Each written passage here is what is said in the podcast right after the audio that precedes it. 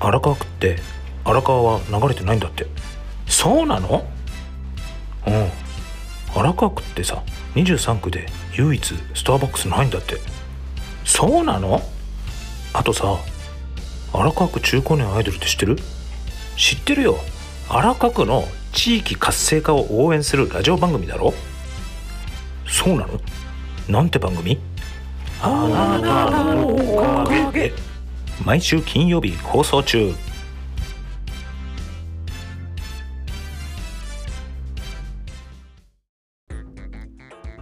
こんにちは。荒川区三河島からお届けしてます。この番組はあなたのおかげ。荒川区中高年アイドル田中直樹がお送りしています。本業は荒川区三河島と江東区森下でヘアサロンを経営しています。自身もそこで働いています。あなたのおかげは声の配信で微力ながらも荒川区の地域活性化を応援する番組です。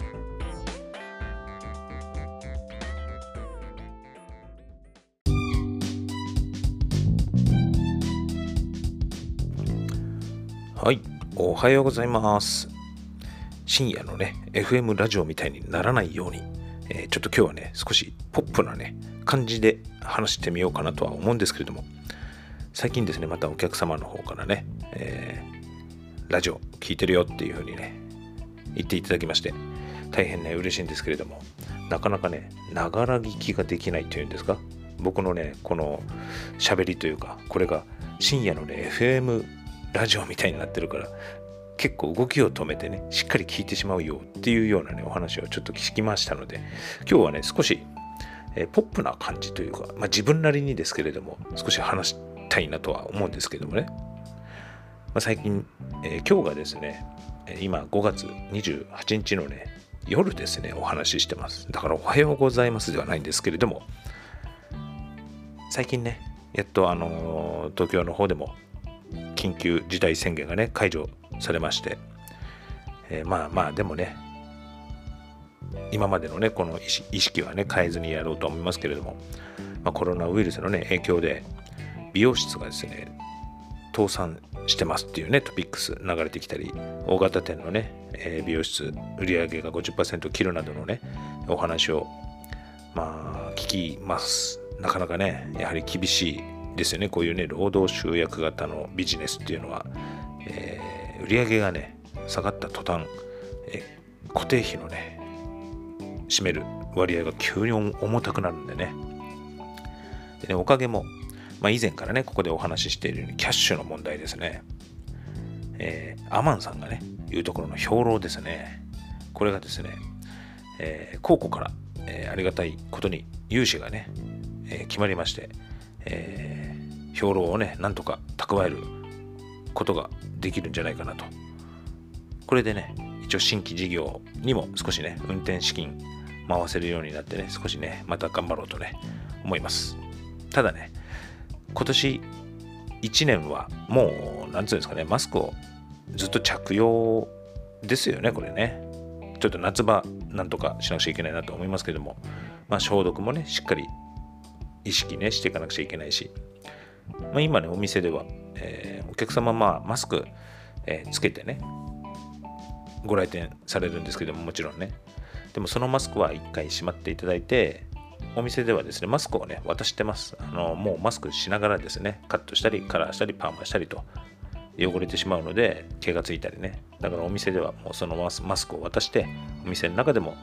えー、施術中もそれをしながらね、できるようにえー、耳のかけ方も工夫してね、やってます。クロスもね、その都度洗ったり、まあ、備品だったり、器具だったりね、手指消毒なんかもその都度エタノール消毒だったり、次亜塩素酸水とかでね、え、消毒してるので、もうね、手がカサカサになってきましたね。まあ、でも、今年はね、まあ、せめて今年はこれをね、ずっと意識してやっていこうと思ってます。まあね、そんな中、最近電車もですね、少しずつえー、混んできましたね。で、まあ、帰りの電車ですね、僕ね、京成電車を使ってますけれども、まだね、京成の下りの、ね、夜帰りの電車、まだそんなに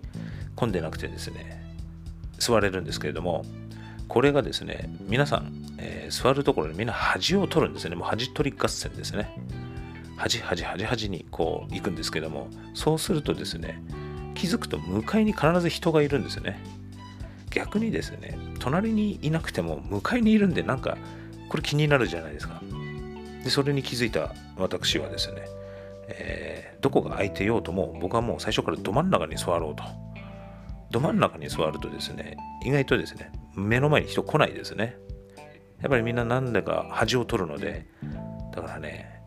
まあちょっと人が少ない時は、まず真ん中に座っちゃいます。そうすると、意外とみんな真ん中に、向かい側のね、椅子も真ん中来ないので、まあなんとなく座って帰れるなっていうね。これまあ、京成電車のね、下りでまだ通用してますっていう感じでね。あとはあれかな、この京成電車のですね、駅構内に今度タリーズ、ターリーズコーヒーできます。これね、僕、ちょっと朝早くね、ちょっと早く、えー、日暮里の駅に着くようにして、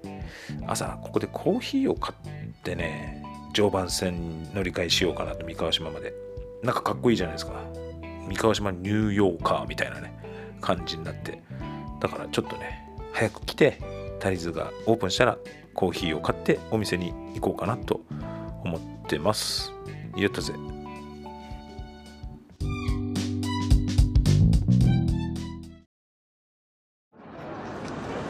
原子の無駄遣いえ？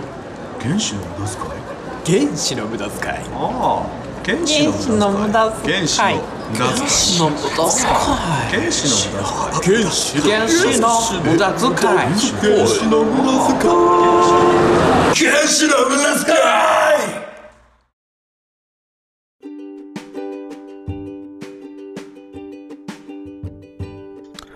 はい、えー原子の無駄遣いの CM でした。このね、原子の無駄遣いね、名前連呼してましたね。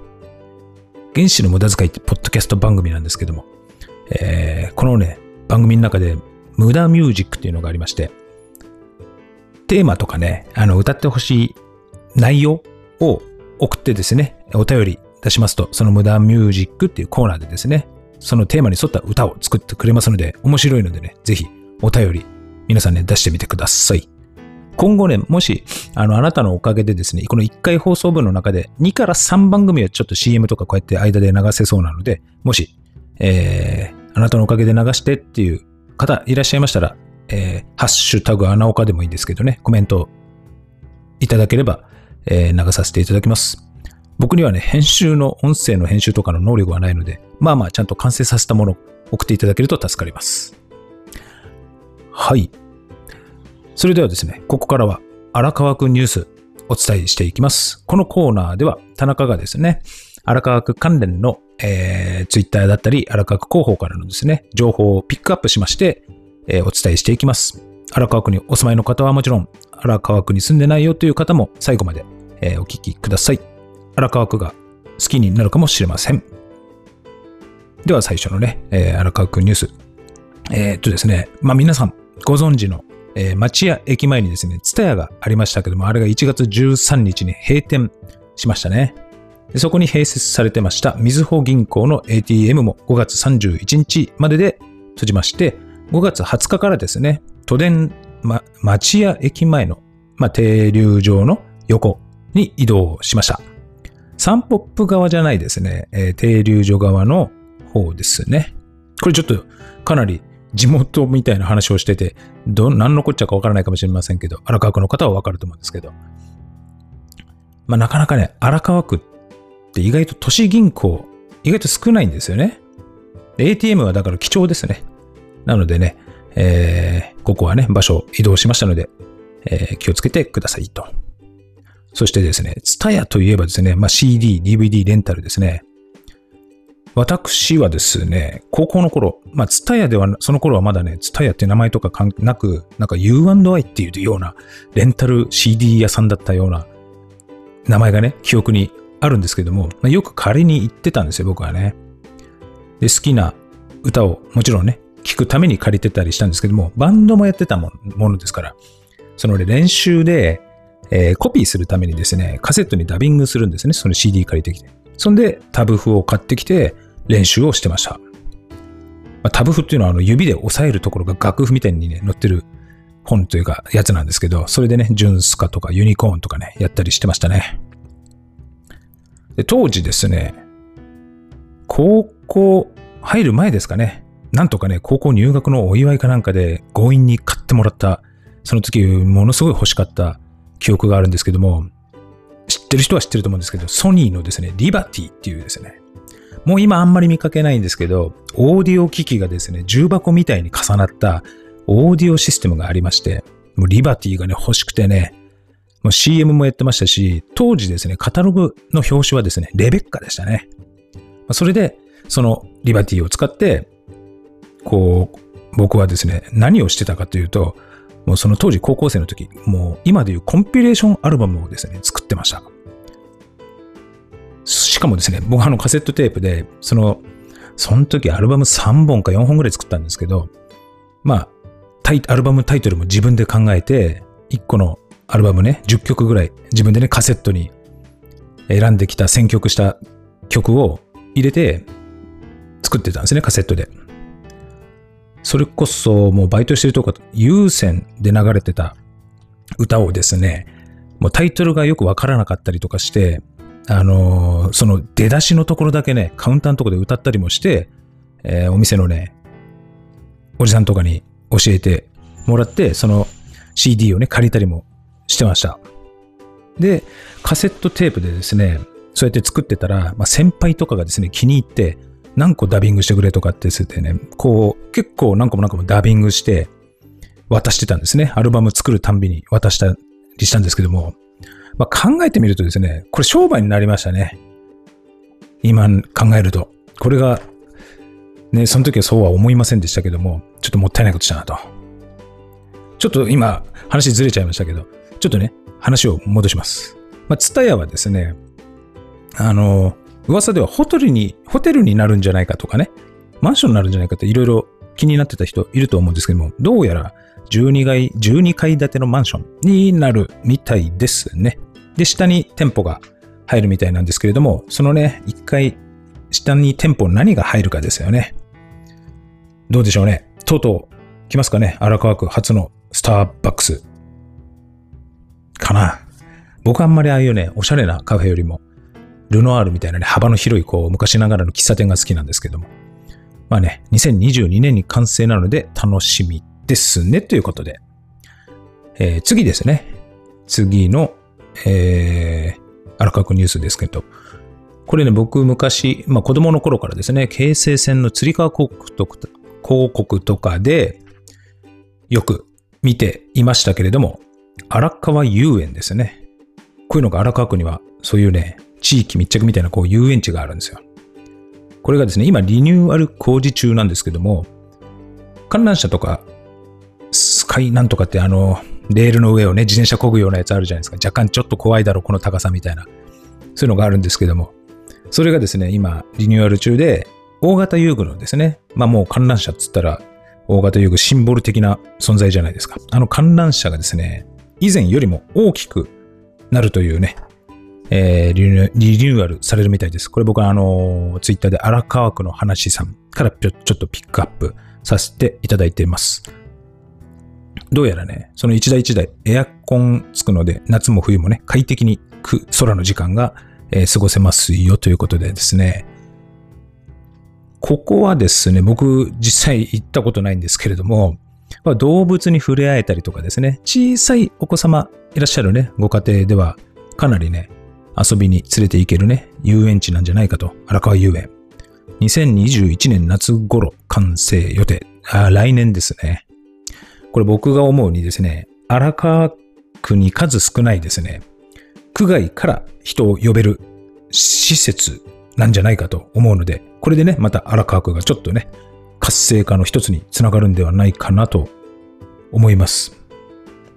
出来上がりましたらね、ぜひぜひ荒川遊園行ってみましょう。僕も、まあ、観覧車ぐらい一回乗ってみようかなって思ってますと。はい。では今日のね、荒川区ニュースはこんな感じで終わりにしたいと思いますけれども、荒川区ニュース、このコーナーでは、えー荒川区にね、住んでいるあなたからお便りお待ちしてます。荒川区のね、えー情報、何か何でもいいですけどね、ありましたら、ぜひぜひ、えーあなたのおかげの方にですね、お問いお便りまでいただけると嬉しいです。はい。じゃあ今日の荒川区ニュース、これで終わりにします。ありがとうございました。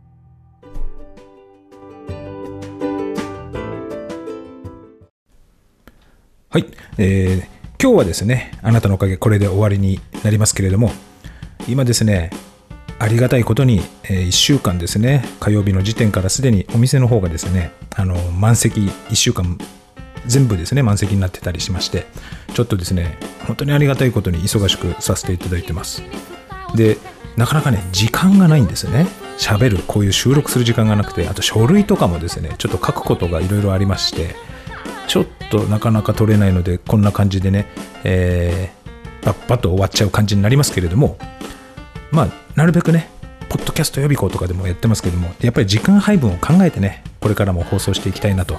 枠をぐっとね、狭めてね、やっていきたいなと思ってますけれどもね。まあまあ、本当に、まだまだね、緊急事態宣言解除されましたけれども、